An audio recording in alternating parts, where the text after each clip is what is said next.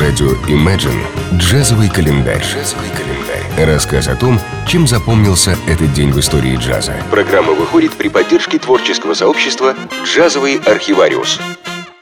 24 ноября 1912 года в штате Техас в Остине родился замечательный джазовый пианист Теодор Шоу Уилсон или просто Тедди Уилсон. Настоящий классик свинга, известный своим элегантным стилем и очень плодотворной карьерой, включавший работы и записи с самыми выдающимися звездами джаза от Билли Холлида и Бенни Гудмана до Джерри Маллигана, Кларка Терри и европейских музыкантов 70-80-х годов. Будучи превосходным сайдменом, регулярно записывался, оставаясь одним из лучших исполнителей свинга в период с 30-х по 80-е годы. Его музыкальное образование началось с изучения фортепиано и скрипки.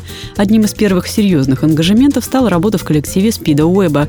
Затем Тедди подменял Эрла Хайна в его оркестре, а в 1933 году несколько раз появился на записях Луи Армстронга. В это время молодого пианиста заметил известный продюсер Джон Хаммонд и помог ему попасть в состав Chocolate Dandies Бенни Картера.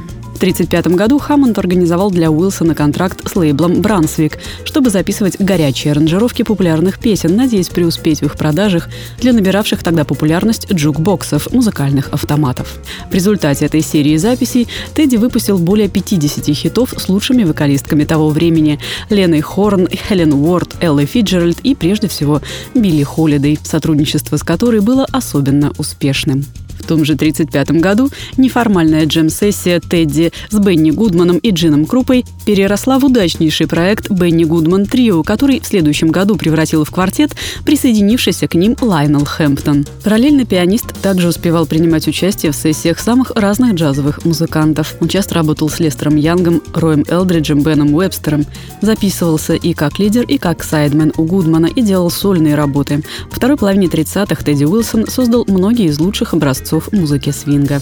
В 1939 году он оставил Гудмана, чтобы создать собственный квартет, который, несмотря на несколько прекрасных записей, прекратил свое существование уже в 1940-м. Затем Уилсон почти 4 года руководил секстетом, выступавшим в кафе Society.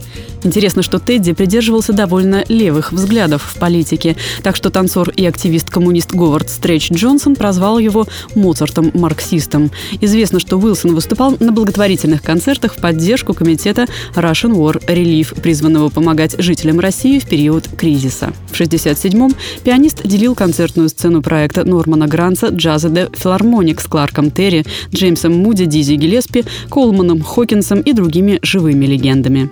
Джазовый календарь. 24 ноября 1896 года в городе Хендерсоне, штата Кентукки, родилась джазовая и блюзовая певица Роза Хендерсон. Так получилось, что Роза вышла замуж за музыканта по фамилии Хендерсон. Ездили они с комическими сценками по всей стране, а затем очутились на Бродвее.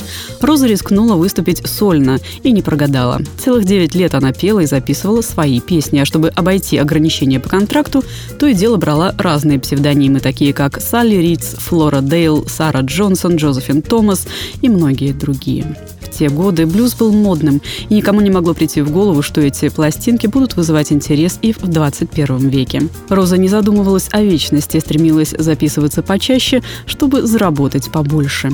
Ей аккомпанировали большие оркестры. А потом, после спада популярности, она устроилась продавцом в универмаг.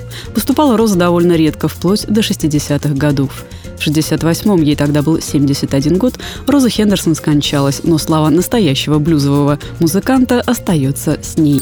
Джазовый календарь. 24 ноября 1974 года состоялся концерт Чета Бейкера и Джерри Маллигана в Карнеги-холле. Этот концерт является одним из лучших в истории джаза. Помимо Чета Бейкера на трубе и Джерри Маллигана на баритон-саксофоне, на сцене Карнеги-холла играют Боб Джеймс на фортепиано, Рон Картер на контрабасе, совсем еще молодой Джон Скофилд на гитаре, Дэйв Сэмюэлс на вибрафоне и перкуссии и Харви Мейсон на ударных. Маллиган и Бейкер не выступали вместе примерно с середины 50-х, но поражают невероятной сыгранностью, подтверждая, что выдающиеся представители прохладного джаза западного побережья понимают друг друга без слов. Джазовый календарь на радио Imagine. Чем запомнился этот день в истории джаза? Читайте на странице творческого сообщества «Джазовый архивариус» ВКонтакте. Послушаем композицию «Берни Стьюн», прозвучавшую на концерте в Карнеге-холле в далеком 1974 году.